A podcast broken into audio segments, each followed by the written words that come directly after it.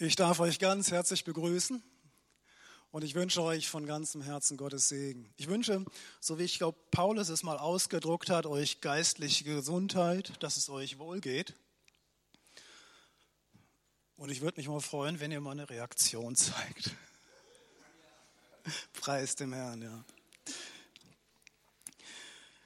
Ich habe einen Bibeltext in der letzten Woche aufs Herz gelegt bekommen, an dem ich so ein bisschen herumgedoktert habe und Mario hat, ich habe ihm den mitgeteilt, ähm, aus dem Nehemia 8 auch diesen Kernvers gelesen. Ich möchte ihn einfach nochmal lesen und ich habe so das Empfinden, beziehungsweise meine Wahrnehmung auch beim Worte Gottes. Das Wort Gottes, ich glaube, dieses Bild wird gebraucht. Es ist wie ein Hammer, der Felsen zerschlägt.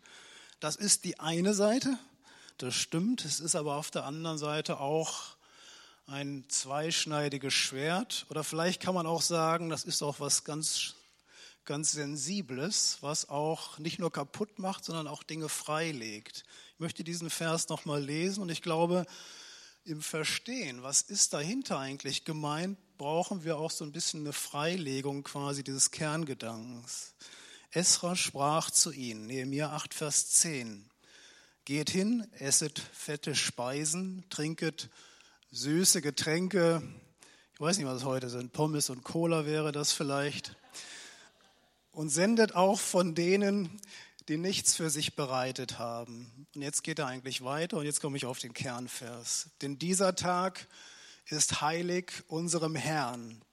Und seid nicht bekümmert, denn die Freude am Herrn ist eure Stärke.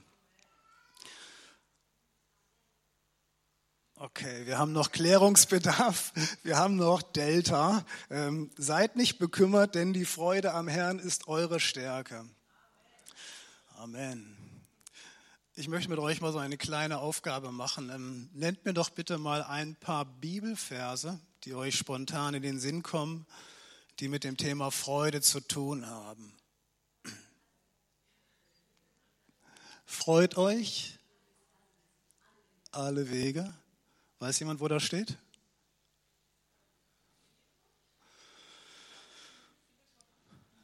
Vier Vers 4, freut euch in dem Herrn, abermals sage ich euch, freut euch. Gibt es noch andere Verse, die euch in den Sinn kommen?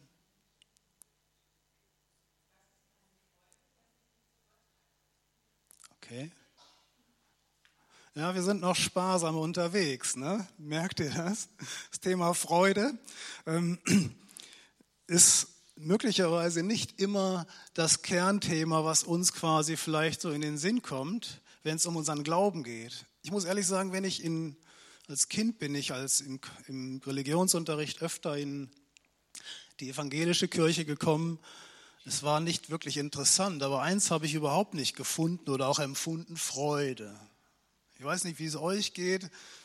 Die wenigsten assoziieren mit Gemeinschaft oder mit Gottesdienst das Thema Freude. Auf der anderen Seite glaube ich, dass gerade das Thema Freude ein ganz besonderer Kerngedanke ist, auch den Gott in seinem Wort verankert hat. Wisst ihr eigentlich, wie oft Kinder so am einem Tag in etwa durchschnittlich lachen? Ich höre nichts. Ja, ist schon nah dran, aber du kannst es nochmal verdoppeln. Also rein im Durchschnitt lachen Kinder circa 400 Mal am Tag. Da scheint etwas Ursprüngliches noch zu funktionieren und auch hineingelegt zu sein. Jetzt stelle ich mal die Gegenfrage. Wie oft lachen denn Erwachsene am Tag durchschnittlich?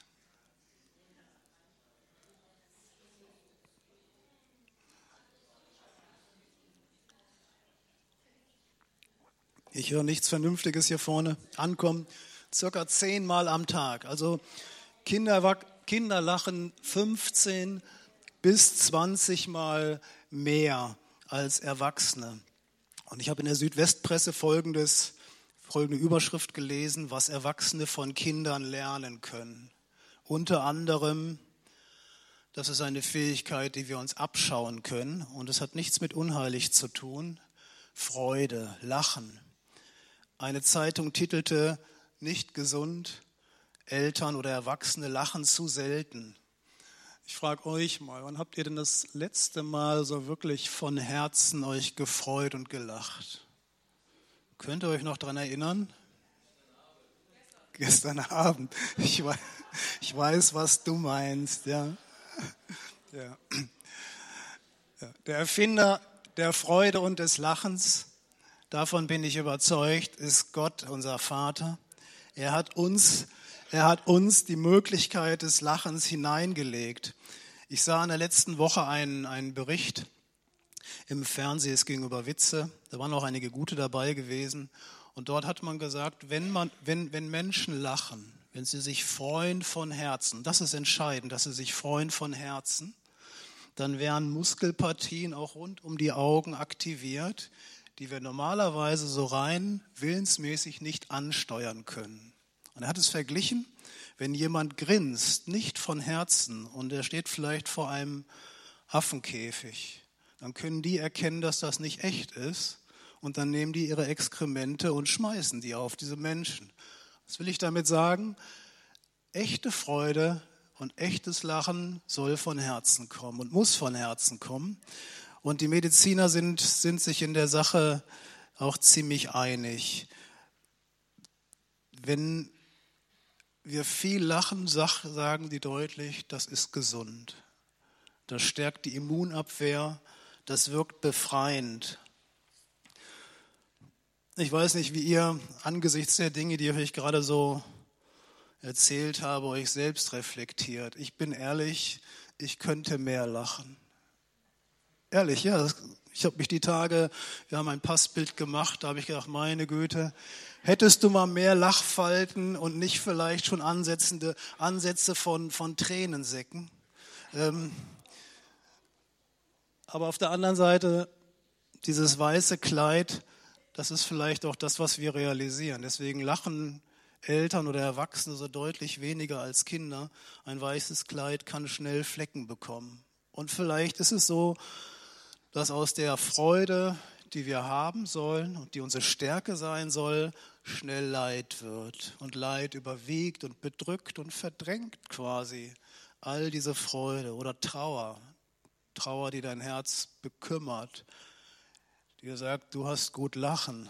Kennt diesen Spruch oder vielleicht sogar auch Anklage gegen meinen Nächsten, Anklage gegen Gott oder Unzufriedenheit. Wenn diese Dinge in unserem Herzen Raum gewinnen, dann bleibt wenig Raum fürs Lachen. Dann ist da nur wenig Platz und wir entdecken uns selbst wahrscheinlich eher als nicht gerade die freudigen Menschen. Ich wünsche mir, dass wir wieder entdecken, was Gott gemeint hat. Die Freude am Herrn ist eure Stärke. Und damit ist nicht nur Lachen gemeint, sondern da geht es noch viel tiefer. Das ist eine inwendige Freude, die ich gerne mit euch ein wenig freilegen möchte. Dieses Geschenk auch der Freude im Herrn. Das müssen wir, denke ich mal, neu verstehen lernen, auch auspacken. Und wir müssen verstehen, es auch in unser Leben zu integrieren. Wisst ihr, ich stelle euch einige Fragen heute, wie alt dieses Wort ist. Die Freude am Herrn ist eure Stärke.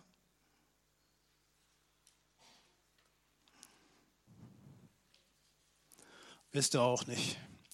Circa 2430 Jahre. Seit 2430 Jahren finden wir dieses Wort, wenn wir so wollen, als Bestandteil von Gottes Wort. Die Freude am Herrn ist eure Stärke. Wie viele Generationen ist dieses Wort eigentlich gegeben, dass sie es lesen, dass sie es verstehen und dass sie es reflektieren?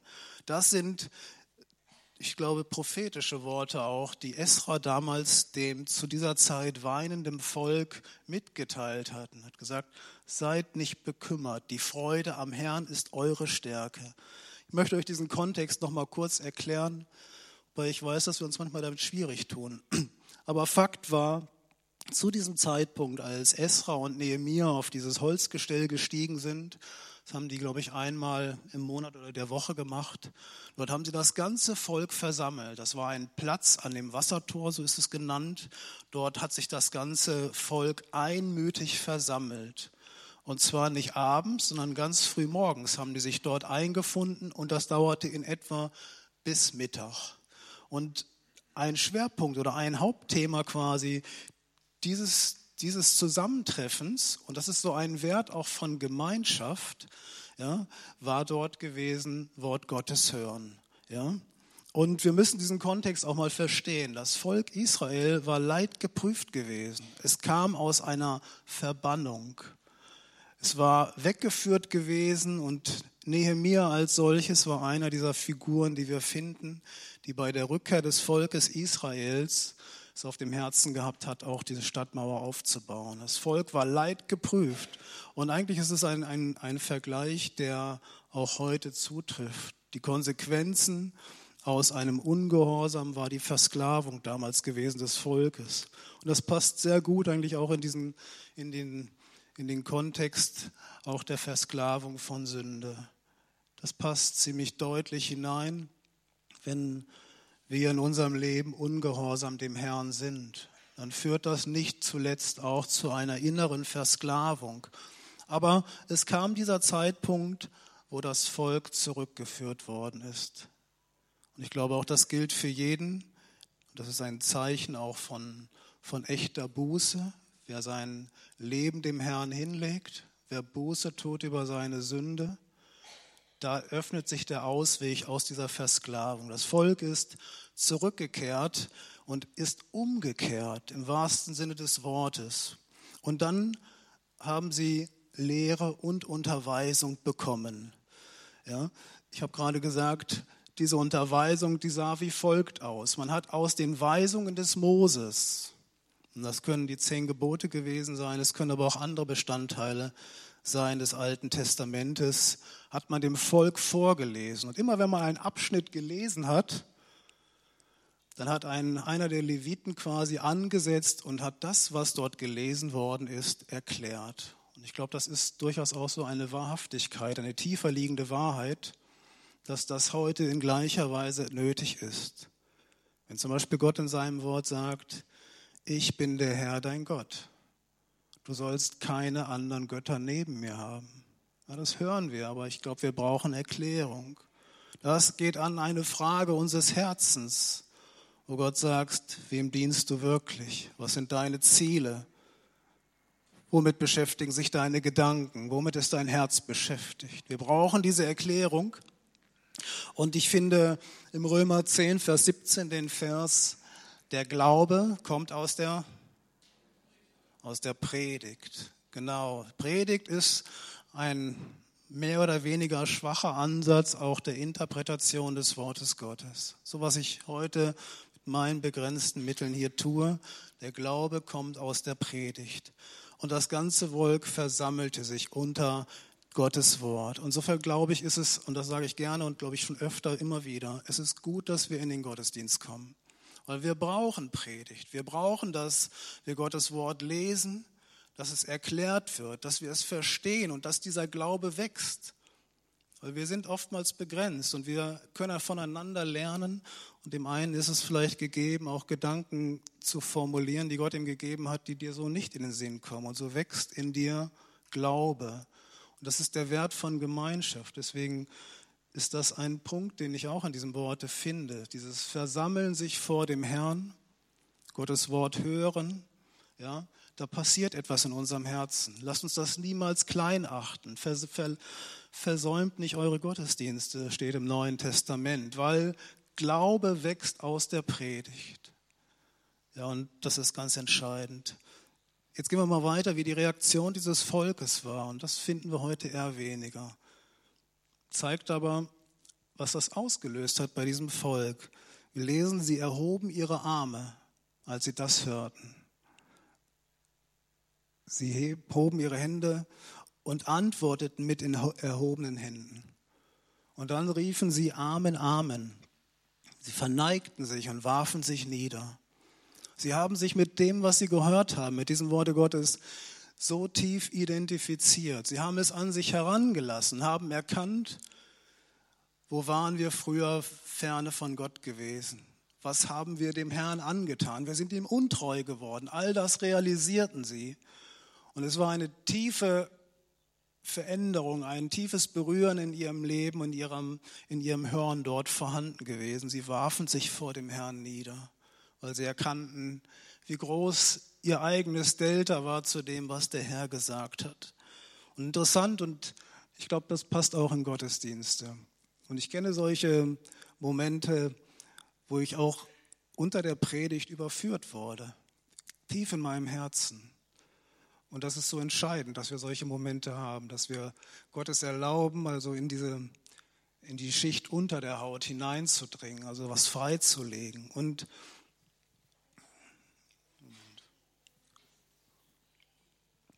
in dieser Atmosphäre der Gegenwart Gottes wurde das Volk überführt und es war eine tiefe Gegenwart Gottes spürbar.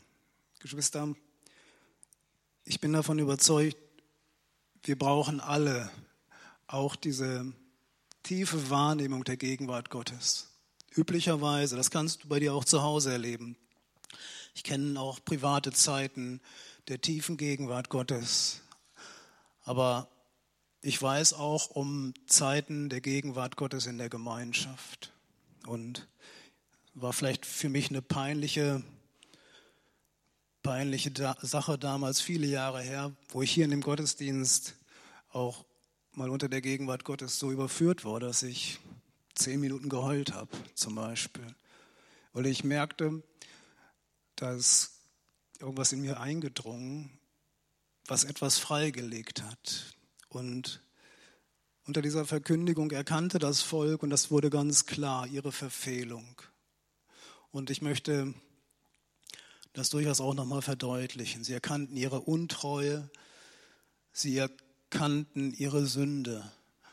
Und ich möchte das deutlich machen. Neil hat mich in, einem, in einer SMS dazu ermutigt. Nicht euch anklagen, aber wenn ihr in eurem Leben Sünde duldet, wenn ihr in eurem Leben diese Kompromisse zulasst, dem Herrn eigentlich untreu werdet, nicht in seinen Wegen geht, dann ist es auch an der Zeit, dass ihr euch davon überführen lasst. Es ist ein Werk des Heiligen Geistes, weil dahinter steht immer in der Konsequenz auch die Versklavung durch die Sünde. Und ich möchte es euch deutlich sagen, und auch in jedem Gottesdienst soll es Raum zur Buße geben, zur Umkehr, dass ihr die Dinge bereinigt vor dem Herrn. Wir dürfen auch einen Schritt weiter gehen. Bekennet einander eure Sünden. Das ist auch ein ganz klarer biblischer, ein Fundamentbaustein. Aber sie erkannten darüber und jetzt geht es weiter. Und für mich ist das auch ein Teil von Gottes Wort. Nicht nur Anklage und sagen, das ist euer Verfehlen, sondern sie erkannten auch die Gnade und die Güte Gottes. Und eins möchte ich euch sagen, und das ist mir ein Herzensanliegen, wer seine Sünde bekennt und bereut, und da können wir bauen auf den 1. Johannes 1, Vers 9. So wir aber unsere Sünden bekennen, so ist er treu und gerecht, dass er uns unsere Sünde vergibt und reinigt uns von aller Unschuld. Und ich möchte, da dürfen wir Amen zu sagen, ich möchte das euch ans Herz legen, wenn du wirklich von ganzem Herzen deine Schuld und deine Sünde vor dem Herrn bekennst, dann gibt es keine Anklage mehr. Und auch wenn dein Gewissen vielleicht durch die Stimme des Feindes dir etwas anderes sagt, aber ich spreche dir, weil es Gottes Wort ist, diese Vergebung zu. Wenn du erkennst, ja, es ist so, da steht ein Minus unter meinem Leben. Aber wenn du deine Schuld ans Kreuz bringst zu Jesus, dann sage ich dir, dann ist deine Schuld bezahlt. Die Rechnung ist beglichen. Es gibt keine Anklage mehr und darauf stell dich. Das ist der andere Teil des Evangeliums, auch der Gnade und der Erlösung durch Jesus Christus. Das war auch ein Bestandteil dessen, was Esra gesagt hatte.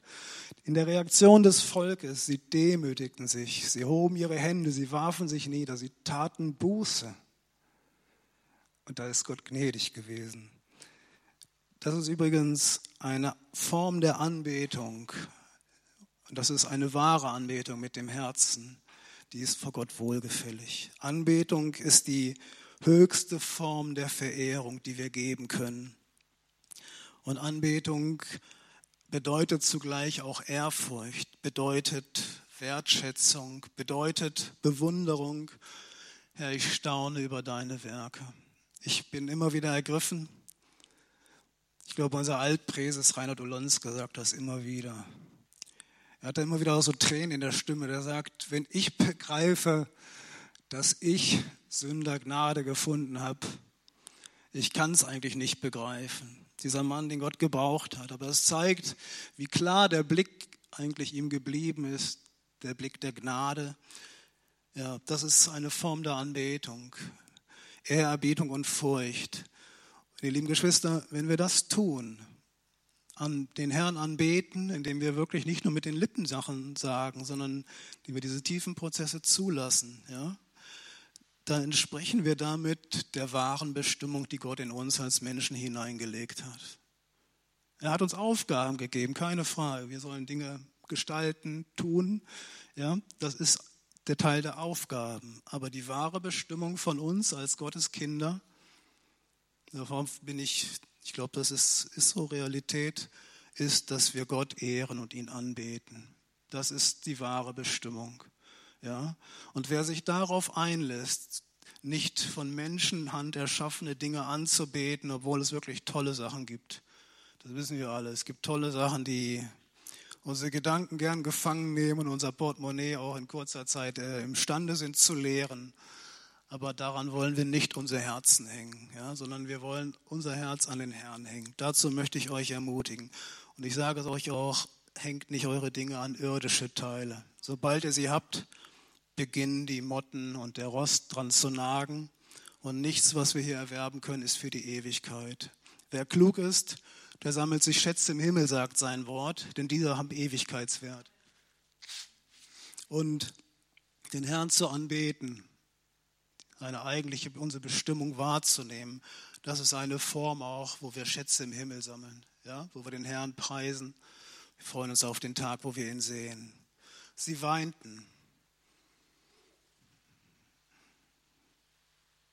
Und genau in diese Situation spricht jetzt Esra hinein und sagt, geht, esset fette Speise, trinket Süßes, seid nicht bekümmert, denn die Freude am Herrn ist eure Zuflucht und eure Stärke. Die lieben Geschwister, ich denke, jetzt wird es ein wenig klarer, was es heißt, auch die Freude am Herrn ist eure Stärke. Das ist keine Formel, die wir abbeten oder die wir, die wir irgendwie versuchen da äh, zu interpretieren, sondern es das heißt, ich muss im Vorfeld einfach auch einen Prozess der Buße durchgangen sein. Ich muss bereit sein zum Gehorsam.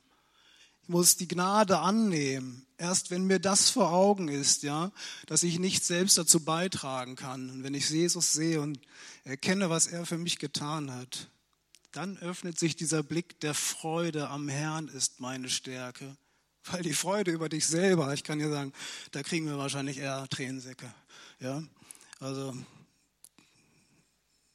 ich spreche zumindest von mir da. Das ist begrenzt, die Freude über mich selber. Aber die Freude am Herrn, der soll, die soll wirklich sich Bahn brechen.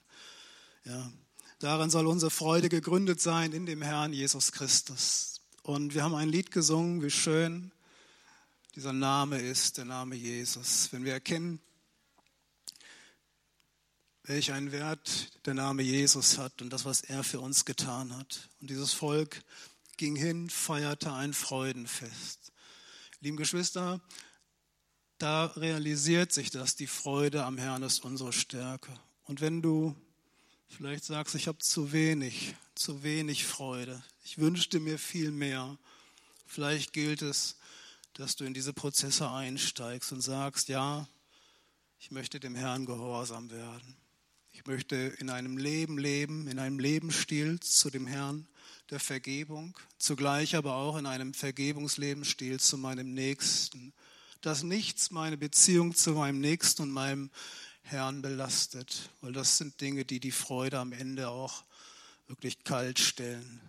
Ja, ich bitte darum, dass Gott uns das gibt. Ich bitte uns darum, dass Gott auch uns die Bereitschaft gibt, wieder von ganzem Herzen ehrlich zu werden. Und ich wünsche mir, dass hier Tränen auch vergossen werden, auch der Buße in diesem Gottesdienst, weil wir überführt werden. Und ich kann uns versichern, ihr werdet mit, mit einem Gesicht der Freude auch diesen Raum verlassen. Ich habe da oben einen Timer, den habe ich die Tage erst, erst heute überhaupt entdeckt. Fünf Minuten habe ich noch.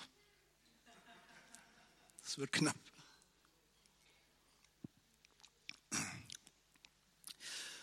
Ich möchte vielleicht an dem ansetzen, was die Leviten getan haben und das ein bisschen zusammenfassen. Welche Ursache hat eigentlich wahre Freude? Und ich möchte dort uns Gottes Wort in der Form einfach auch nochmal vor Augen führen, weil es zeigt, wie Gott sich unser Leben vorstellt. Matthäus 22, 37, dort steht, du sollst den Herrn, deinen Gott, lieben von ganzem Herzen und es wird weiter fortgeführt und deinen Nächsten wie dich selbst. Das ist schon fast deckungsgleich auch mit dem ersten Gebot. Du sollst Gott, den Herrn, lieben von ganzem Herzen. Das ist ein Gehorsamschritt, das ist ein Lebens, ein Lebens, eine Einstellung, die du wählst. Und wenn wir in der Form sagen, das möchte ich, ich möchte dem Herrn folgen, ich möchte ihn lieben von ganzem Herzen, dann ist das eine auch der Zugänge zu der Freude im Herrn, weil das ist verknüpft, die Freude im Herrn. Matthäus 6,33, habe ich auch schon an, an, annähernd drüber was gesagt. Trachtet zuerst nach dem Reiche Gottes und nach seiner Gerechtigkeit. So wird euch das andere alles zufallen trachte zuerst nach dem Reiche Gottes. Wenn du deine Freude in deinem Leben, wenn sie dir abhanden gekommen ist, ist dir flöten gegangen, kann das eine der Ursachen sein, dass es nicht mehr der Herr Priorität 1 in deinem Leben ist. Es geht noch weiter. Hebräer 12, Vers 4. Trachtet nach Frieden mit allem und nach der Heiligung, ohne welche niemand den Herrn sehen wird. Ja, wenn wir so leben, dann haben wir die Möglichkeit der Freude. Ja, weil unser Herz richtig ausgestellt ist. Wir folgen dem richtigen Kompass. In seinem Wort finden wir also, wie wir echten Frieden und auch echte Erfüllung finden können. Lieben Geschwister, und ich möchte euch das ans Herz legen. Seid in Gottes Wort geankert. Lest Gottes Wort. Nehmt es an euch auf. Bittet darum, dass eure Augen geöffnet werden. Das ist ein Brunnen, aus dem wir schöpfen können und sollen. Das ist eine Quelle des Lebens, die uns unser Herr gegeben hat. Ja. Ich habe gerade schon mal gesagt, und sei, sei wirklich in der Sache auch gegründet und gewiss, wenn du deine Schuld bekennst, so wird dein Verhältnis zum Herrn wieder ins Rechte, ins Rechte gerückt. Mir ist vergeben, das darfst du wissen. Alle Schuld ist bezahlt. Ich glaube dort, vielleicht habt ihr auch schon mal Versicherungen, ja, wo ihr sagt, sobald der Vertrag ausläuft, dann werde ich da aussteigen, weil das Kleingedruckte eben halt Sachen enthält, die nicht so toll sind. Da möchte ich sagen, das wissen wir alle, bei den meisten Versicherungen gibt es Kleingedrucktes und die zahlen nicht so gerne. Verweisen vielleicht auch auf Ausstiegsklauseln mit Kündigung, Verlust der Versicherung. Ich möchte euch sagen, bei Gott gibt es diese Klauseln nicht. Wenn du dein Leben wirklich ihm hinlegst und sagst, ich habe die Freude, die ist mir verlustig gegangen, aber ich bekenne dir das, was mich von dir trennt, ja, dann gilt dieses Wort, dass er dir die Schuld vergibt, weil sein Wort Realität ist. Glaube bitte auch nicht falschen Stimmen, die dir einreden, Gott kann dir nicht mehr vergeben. Es gibt so viele Christen oder auch viele Menschen, die unter dieser Bürde leiden. Gott kann mir nicht mehr vergeben. Ich sage, das ist Quatsch, das ist Quatsch. Gott kann dir vergeben und er hat sich entschlossen, in seinem Sohn Jesus Christus dir zu, dir zu vergeben. Und in dem Bewusstsein der Gewissheit auch der Vergebung, ich glaube, da kommt auch das Bewusstsein der Gegenwart des Heiligen Geistes. Das ist nämlich die Verheißung auch des Neuen Testamentes in unser Leben. Der Heilige Geist ist gegeben, dass er uns zeigt, wie Jesus ist. Das ist, denke ich mal, einer seiner Lieblingsaufgaben, dass er uns zeigt, wie Jesus ist. Er wurde ausgegossen auch zu Pfingsten mit der Option, wartet, dass ihr die Kraft empfanget, um meine Zeugen zu sein. Ich möchte euch auch an der Sache das nochmal auch klar machen. Sie ist ein sichtbares Verheißen. Und dieses Ausgießen des Heiligen Geistes ist ein sichtbares, verheißendes Zeichen. Und wir streiten oder einige streiten vielleicht, wenn ich diese Gabe des Heiligen Geistes nicht in meinem Leben habe, heißt das, ich hätte nicht den Heiligen Geist. Natürlich heißt es das nicht, aber dieses sichtbare Zeichen ist auch ein geschriebener Bestandteil des Wortes Gottes und es verknüpft, auf dass ihr die Kraft empfangt, meine Zeugen zu sein. Deswegen spielt das nicht gegeneinander aus und sagt, wenn es in dem Wort Gottes geschrieben steht, dann möchte ich mich auch danach ausstrecken, auch diese Form der Erfüllung, der Sprache in, in anderen Zungen, das möchte ich gerne erhalten. Und ich denke mal, auch das ist eine Gott wohlgefällige Herzenshaltung zu sagen, das möchte ich. Ich bitte, da können wir gerne drüber streiten. Ich glaube einfach und ich bitte selbst für mich, sag, Heiliger Geist, erfüll mich immer wieder neu.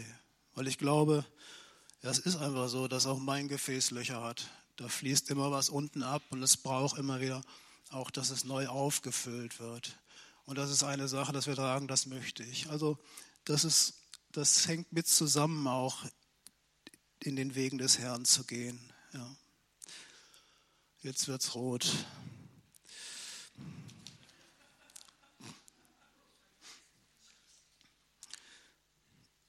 Ich habe noch vier Seiten, aber ich ist egal.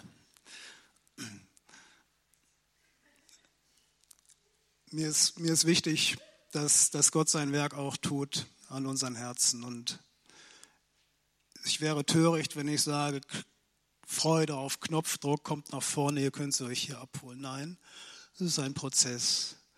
Es ist wirklich auf der Herzensebene zu unserem Herrn begründet. Die Freude im Herrn ist meine Stärke. Und wenn du mutlos, wenn du kraftlos bist, wenn du freudlos bist, vielleicht wirklich am Ende auch der Kraft deiner Nachfolge, Motivation nahe Null, also Akku leer, ihr kennt das vom Handy, dann, dann möchte ich dir das einfach auch ans Herz legen, diese Wege zu gehen, die Gott uns sagt, dein ganzes Leben einfach vor dem Herrn niederzulegen. Vielleicht musst du sagen, ich verstehe so vieles nicht. Herr, ich habe so viel Anklage gegen die Wege, gegen die Krankheitsleid oder andere Umstände in meinem Leben, mit denen ich nicht klarkomme. Es gibt nicht immer einfache Antworten. Und dass du dennoch sagst, Herr, wenn es zwischen mir und dir begründet liegt, die Anklage, dann bitte ich dich, dass du mir vergibst. Ich lege es dir hin. Vergib mir, dass ich dich anklage. Da dürft ihr auch um die Gnade dieser empfangenen Vergebung, darauf dürft ihr glauben und daran dürft ihr hoffen. Wenn es daran liegt, dass das vielleicht ein Grund ist, warum Freude in deinem Leben nicht mehr da ist, dann möchte ich dir dies als ein Angebot des Wortes Gottes auch sagen. Gib dein ganzes Herz mal wieder neu dem Herrn. Tu Buße über all die Dinge, die sich vielleicht eingeschlichen haben, über Herzenshaltung. Wenn du deinem Nächsten nicht vergeben kannst, weil sich die Emotion so aufgestaut hat und du bist so ungerecht behandelt worden oder ich weiß nicht was, hast so viel Leid erfahren. Es ist so schwer. Aber auch da bitte den Herrn, dass er dir Kraft gibt, Wer nicht vergeben kann, in dem wächst eine Wurzel der Bitterkeit. Einer der ersten Früchte neben vielen anderen Dingen, die ich gar nicht erst haben möchte, ist, dass unsere Freude verlöten geht. Ja, wer dem anderen nicht vergeben kann, wer ihm Böses wünscht, dessen Leben ist die Freude auf dem Rückzug. Wenn es ein Knackpunkt in deinem Leben ist, dann bring es dem Herrn. Mit erhobenen Händen tue Buße Sag, Herr, gib mir Kraft, dass ich meinen Nächsten leben kann, wie ich mich selber. Aber zuerst möchte ich auch dich lieben von ganzem Herzen. Ich möchte Raum zur Buße geben, möchte Raum zur Hinwendung geben und auch, dass wir in die Gegenwart Gottes treten. Und ich glaube, wir alle haben einen zu wenig an Freude. Ich schließe mich da ein. Ich brauche mehr. Ich möchte, dass das mehr auch in meinem Leben sichtbar wird, ansteckend wird, dass Freude einfach da ist, auch wenn man sie vielleicht nicht erklären kann. Aber dieses soll wahr werden. Vielleicht können wir sie dann auch erklären. Das wäre umso besser. Die Freude am Herrn ist unsere Stärke. Ja, ja lasst uns vielleicht ein, einige Chorus oder einen Chorus singen. Ich möchte einfach auch Gelegenheit geben für Gebet, für Hinwendung. Wer Fürbitte braucht, der Raum hier vorne ist doch dafür gegeben. Wir werden für euch beten, auch mit euch beten, auch wenn es sein soll, mit euch weinen. Und wir wollen einfach den Herrn suchen von ganzem Herzen. Und eins ist mir wichtig, sucht diese Freude im Herrn. Sucht diese Freude, wenn ihr sie verloren habt. Ja, und das ist eine Kraft, die uns verheißen ist. Amen.